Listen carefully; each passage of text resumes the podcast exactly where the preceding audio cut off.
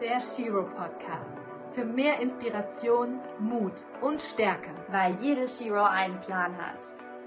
Hallo liebe Shiros und Heroes, schön, dass ihr wieder eingeschaltet habt. Ich weiß nicht, wie es euch geht, aber ich habe Fernweh. Gerade im kalten deutschen Winter träume ich mich fast täglich in warme Gefilde und auf warme Südseeinseln. Ja, und passend dazu habe ich mir heute einen Gast eingeladen, der uns nach Indonesien entführen wird. Nein, wir sprechen heute nicht über Bali, sondern über die Nachbarinsel Lombok.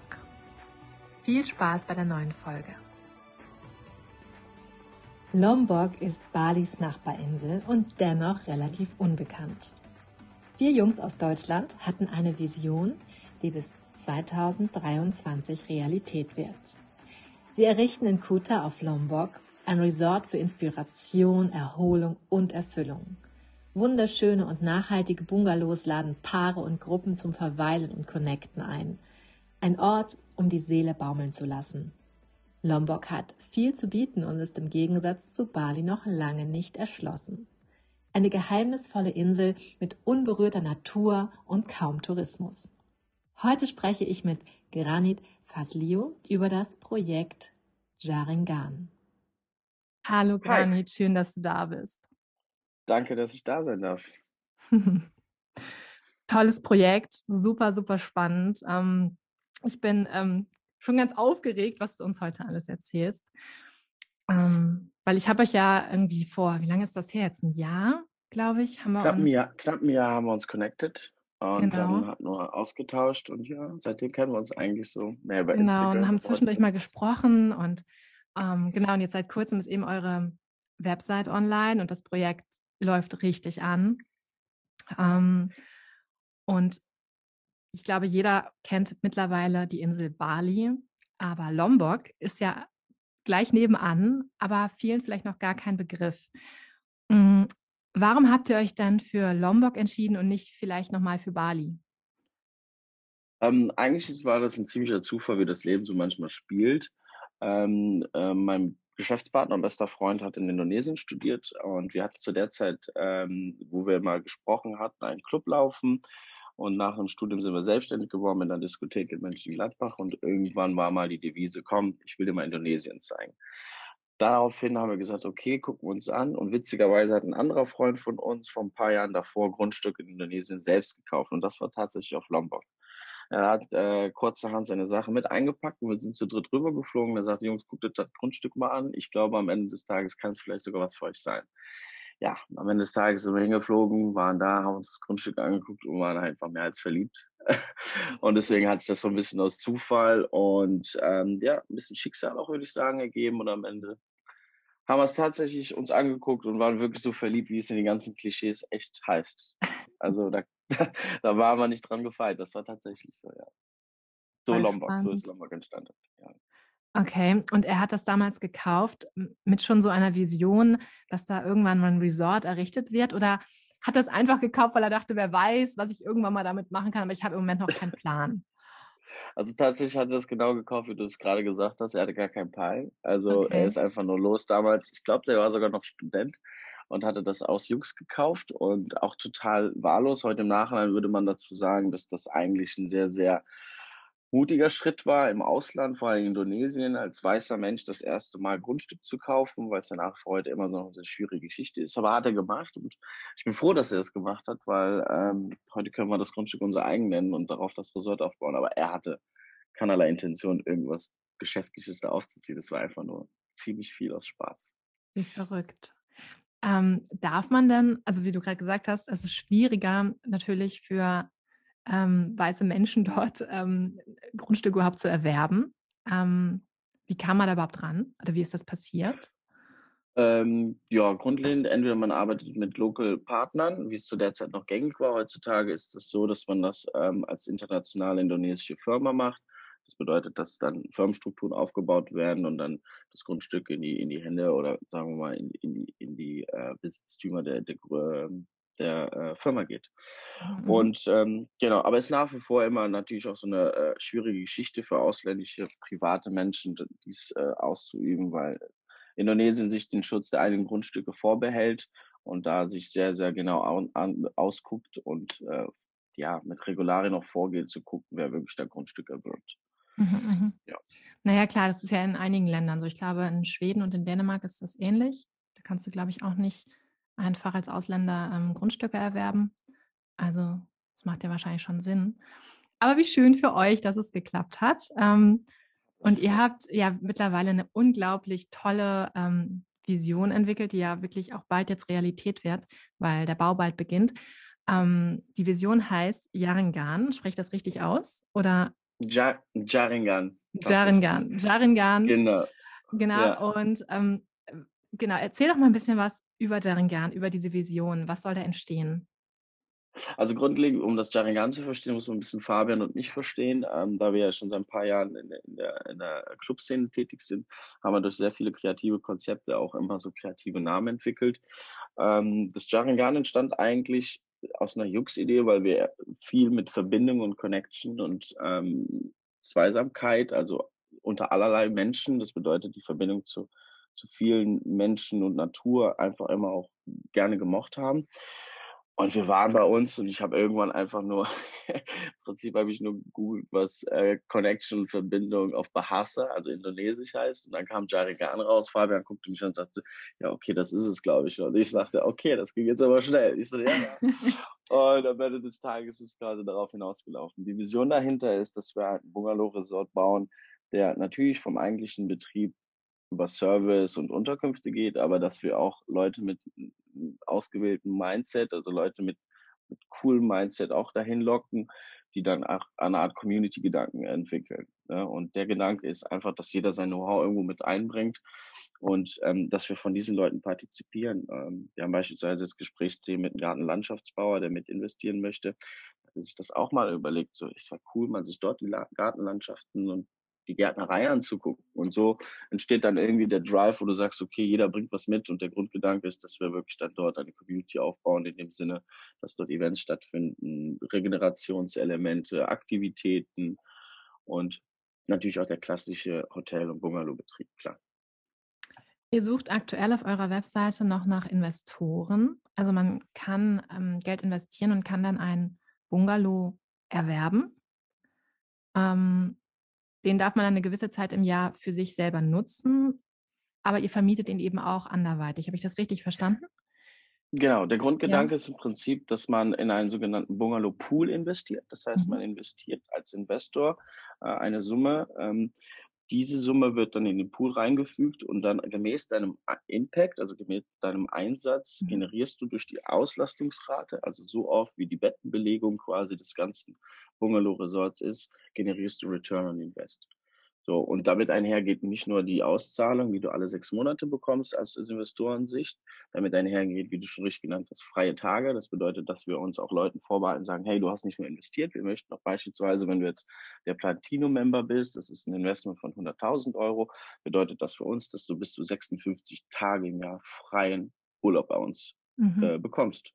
Ähm, das möchten wir auch. Und unabhängig davon sagen wir, okay, ähm, 50 Prozent auf alle Aktivitäten. Das bedeutet, hey, unabhängig davon, dass du eh schon zu Besuch bist, sagen wir noch, wir würden gerne mit dir, wenn du mal tauchen gehen möchtest oder Glide, Paragliding oder Surfen, sind wir auch nach wie vor dann auch Teil dieser Community-Gedanken und sagen, okay, auch da scheren wir quasi die Kosten und sagen, das übernehmen wir auch.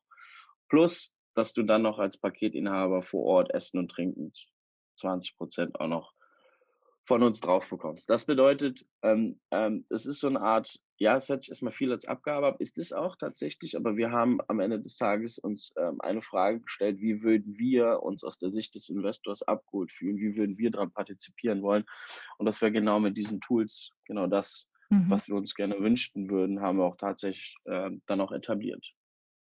Total gut. Also ich kann mir das sehr, sehr, sehr gut vorstellen. Also ich sehe da schon meine Yoga-Retreats, die ich da machen würde. Wir haben Yoga-Meditation-Bereich, ja. Jungle Sauna, ein Eisbad. Also ich glaube, da würdest du dich auch ganz gut. Auf jeden Fall. Voll gut. Wenn es da nicht so weit weg wäre, ne? Es ist ja doch schon einmal quer um die Welt. Also so. Mal es eben. Gelogen, wenn man ja, es wäre gelogen, wenn man sagen würde, es wäre vor der Tür.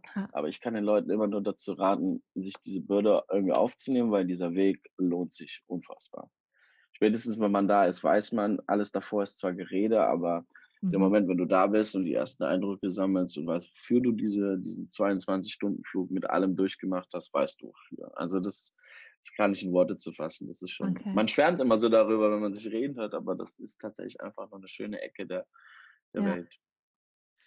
Und wie können wir uns, also neben, diesem wunderschönen, neben dieser wunderschönen Ecke auf der Welt, wie können wir uns Lombok vorstellen und wo ist der Unterschied zu Bali?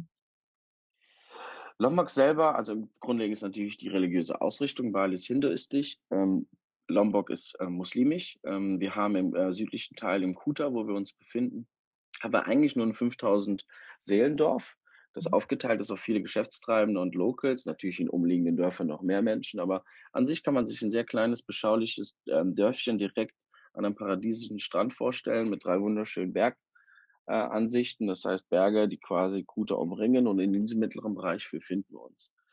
Lombok ist nach wie vor sehr unerschlossen in vielen Bereichen, aber es wächst gerade extrem stetig. Also äh, wir sind nicht die Ersten, die gerade ähm, sagen wir mal, jetzt Lunte gerochen haben, in dem Sinne, dass sie sagen, okay, da geht gerade was. Mhm. Ähm, es sind schon viele Leute mit Weitsicht und ähm, gutem Mindset, die gerade da, damit investieren und auch sich dort am Markt positionieren möchten. Mhm, mhm. Okay, und gibt es eine Infrastruktur auf der Insel? Ähm, tatsächlich sehr gut. Also wir waren damals sehr überrascht, wie gut es eigentlich ist. Ähm, das geschuldet ist ähm, der MotoGP oder Teil Davon ist die MotoGP, das ist eine mhm. internationale ähm, Motorrennstrecke, die tatsächlich auf Lombok auch stattfinden wird. Okay. Ähm, und dementsprechend hat die äh, indonesische Regierung großes Interesse daran und hat extrem viel Geld, fast äh, bis zu 3,3 Billionen Dollar ähm, in die Hand genommen, ähm, um dort dann dort die Infrastruktur zu gewährleisten. Also ausgebaute Straßen, internationaler Flughafen, eine direkte Verbindung vom Flughafen direkt zum Rennzirkel. Dieser Zirkel ist direkt am Strand selbst. Mhm. Ähm, das heißt, du bist, wenn du einmal auf Lombok landest, bist du teilweise in 18 bis 20 Minuten äh, in Kuta selbst. Ach, also die Infrastruktur ist verblüffend gut. Dementsprechend rüsten die auch gerade, was die Wasserversorgung und die Elektrizitätsversorgung aufgeht, weil die halt wissen ganz genau, okay, in den nächsten Jahren wird sukzessiv mehr. Äh, die Infrastruktur muss gewährleistet werden. Und ähm, da sind die schon sehr stark dahinter. Also ich bin verblüfft, wie schnell die Indonesier teilweise Sachen hochziehen können. Das ist schon mhm. manchmal, kannst du dir vorstellen, Montag hast du da nichts stehen, am Mittwoch steht dann komplette, keine Ahnung, komplette Straße mit Seitengassen. es ist, okay. es ist manchmal abstrus, wie schnell die arbeiten können. Das ist äh, echt verrückt, ja. Cool, aber es hört sich ja gut an. Also ich meine, dann wird es ja die nächsten Jahren dann unglaublich weit ausgebaut sein wahrscheinlich. Also es kann ja dann nicht mehr lange Komplett. dauern. Ja. Ja. Unser heutiger Werbepartner ist Linos.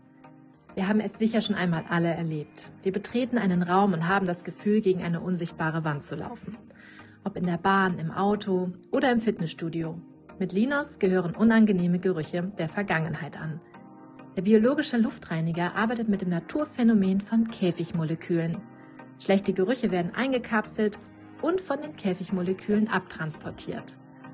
Unangenehme Gerüche wie Katzenurin, angebranntes oder Zigarettenrauch werden in Sekunden entfernt und das ganz natürlich. Dabei möchte Linos keine eigenen Duftmarken setzen, sondern Raum für schöne Düfte schaffen. Vegan und tierversuchsfrei wird Linos in einer kleinen Manufaktur im Taunus hergestellt. Und mit dem Code SHIRO15 gibt's ab sofort 15% Rabatt im Linos Shop.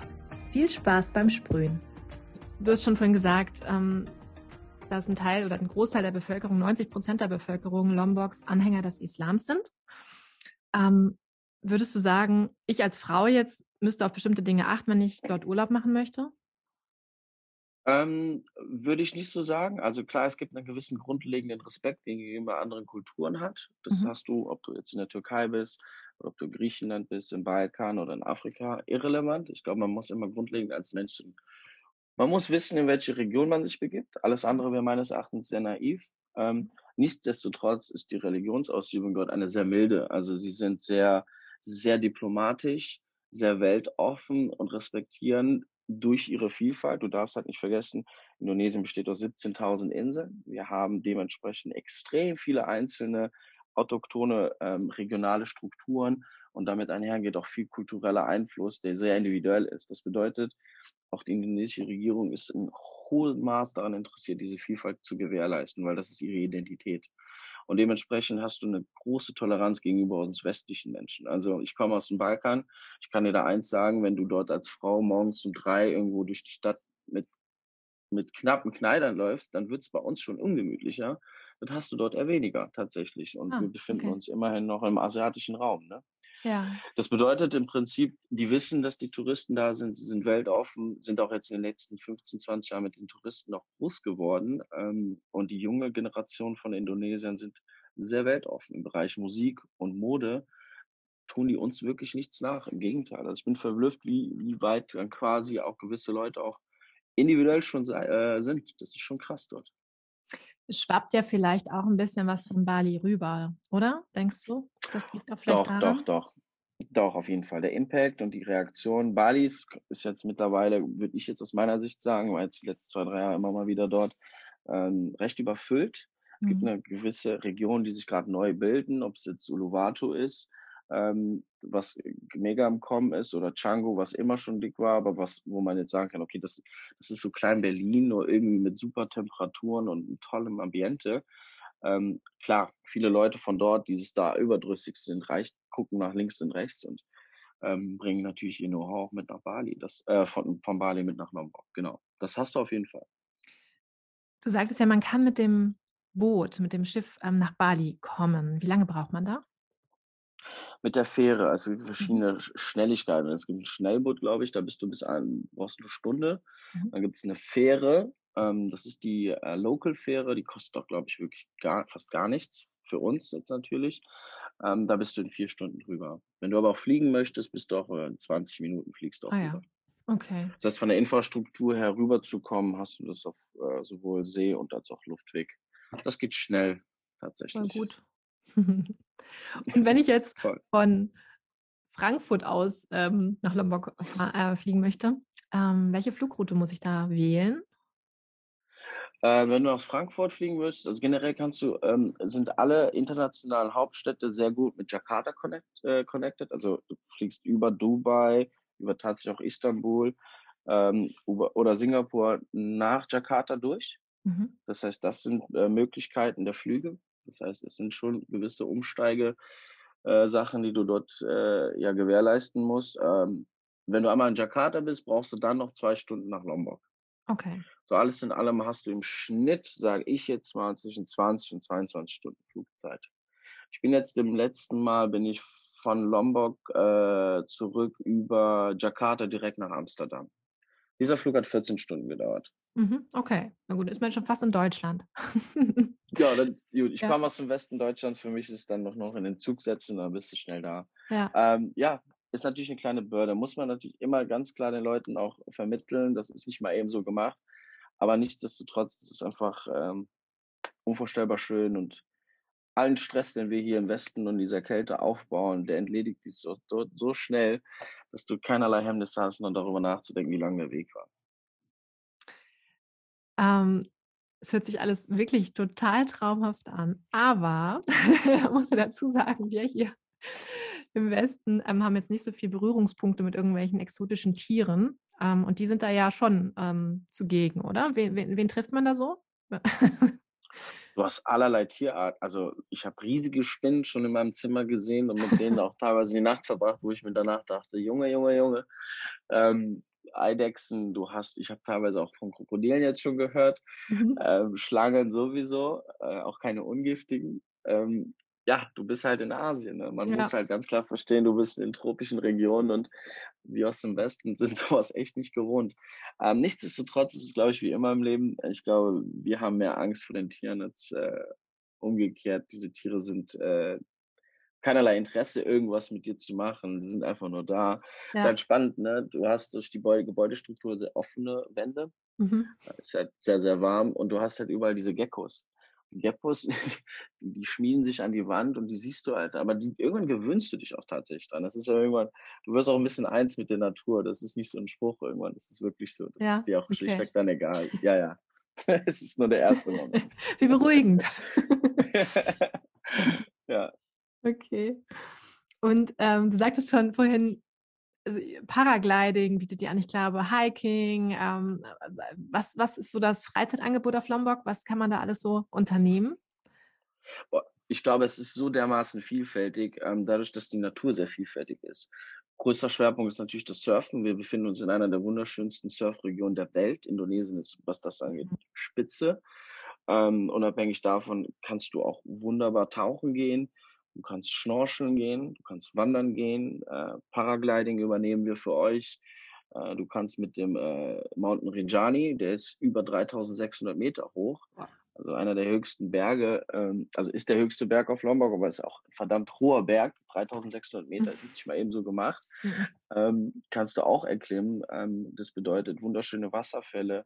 Ich, boah, es gibt so viele Sachen, die man dort eigentlich immer sich erträumt hatte und dann denkst du dir, wenn du auf der Insel bist, okay, das wollte ich schon mal machen, das, ach, das ist alles jetzt hier. Okay, das ist krass.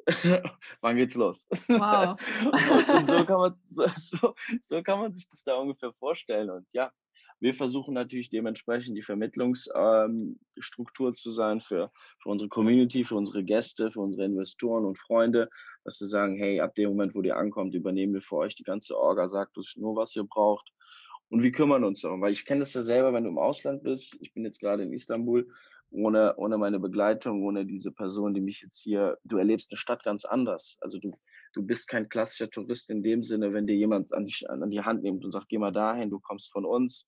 Ähm, das sind jetzt diese, diese gewissen Tipps, die wir auch wollen. Diese eines Restaurant an der Seitengasse oder vielleicht diese Surfschule, die du besser präferierst.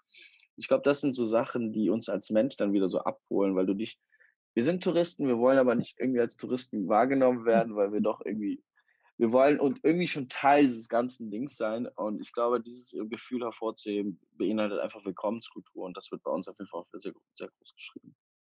Toll. Also wenn ich das so höre, dann äh, würde ich tatsächlich, glaube ich, direkt mal so drei Monate bleiben, weil sonst lohnt sich ja irgendwie auch gar nicht mit dem ganzen Flug, mit der, weiß ja. ich nicht, also muss ich ja auch erstmal eingewöhnen ans Klima und so weiter und so fort wie lange darf ich denn offiziell bleiben, wenn ich jetzt äh, Tourist bin? Ähm, als Tourist darfst du bis zu 30 Tage ohne Visum bleiben. Mhm. Das heißt, einen ganzen vollen Monat im Schnitt kannst du sagen, kannst du dort ohne Visum verweilen.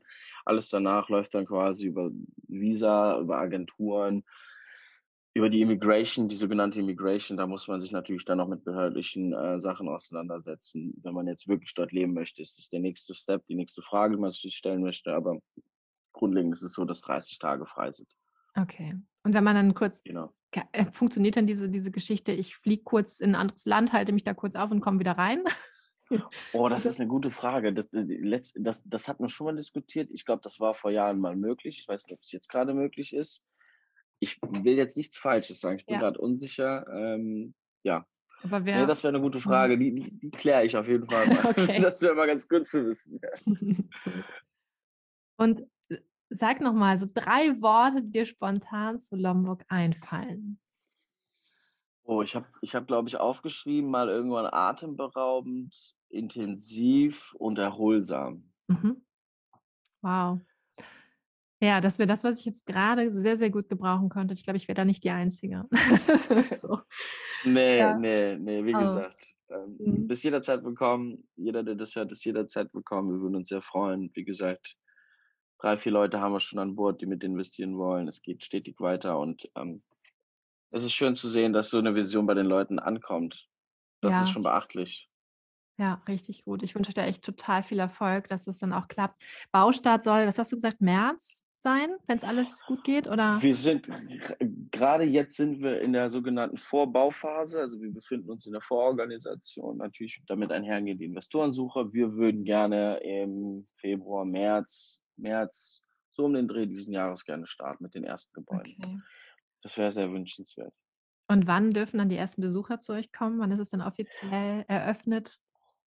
Wir haben uns eine Bauzeit von zwischen anderthalb Jahren und zwei Jahren gegeben. Das kann man natürlich hochrechnen, wäre dann irgendwann mit 2024. Mhm. Genau. Toll. Ja. Trage ich mir dann jetzt schon mal in den Kalender ein. Beziehungsweise buch vielleicht einfach jetzt schon einen Flug. Schreib dir eine WhatsApp als Reminder, das kann, dann genau. hast du das. Schreibst du mir, genau. Super. Ja, voll gut. Ähm, wie gesagt, das hören jetzt bestimmt ganz viele Leute und sind auch bestimmt sehr, sehr interessiert. Ihr dürft euch natürlich ähm, an Granit wenden. Ich verlinke das alles in den Show Notes, den Kontakt und ähm, wenn ihr Lust habt zu investieren, meldet euch. Ähm, ich glaube, das wird ein ganz, ganz großartiges Projekt, was die vier da starten. Voll gut. Ja. Vielen Dank. Vielen Dank für das Gespräch, Granit. Und ähm, wir bleiben Hat in Kontakt. Sehr, sehr gerne, spätestens auf Lombok. Genau. Und wenn ihr das alles nochmal nachlesen wollt, es gibt einen Blogbeitrag mit auch ein paar Bildern. Und ähm, ja, schaut da auch gerne nochmal rein. Unseren Shiro Podcast gibt es jetzt schon ganze anderthalb Jahre. Wir möchten uns bedanken, dass ihr alle zwei Wochen dabei seid. Wir stecken sehr viel Herzblut in jede einzelne Folge und bemühen uns, euch jedes Mal inspirierende Themen zu präsentieren. Wir möchten mit unserem Shiro Podcast noch mehr Mut und Inspiration in euer Leben bringen. Es wäre großartig, wenn ihr uns fleißig 5-Sterne-Bewertungen bei iTunes hinterlasst und unseren Podcast in euren Insta-Stories teilt. Nur so können wir wachsen und noch bekannter werden. Wir hoffen, wir konnten dich mit dieser persönlichen Geschichte inspirieren und du hast etwas für dein Leben mitnehmen können. Wenn dir diese Folge gefallen hat, hinterlasse uns eine 5-Sterne-Bewertung und einen Kommentar bei iTunes. Lebe dein Leben wie eine Shiro. Jetzt!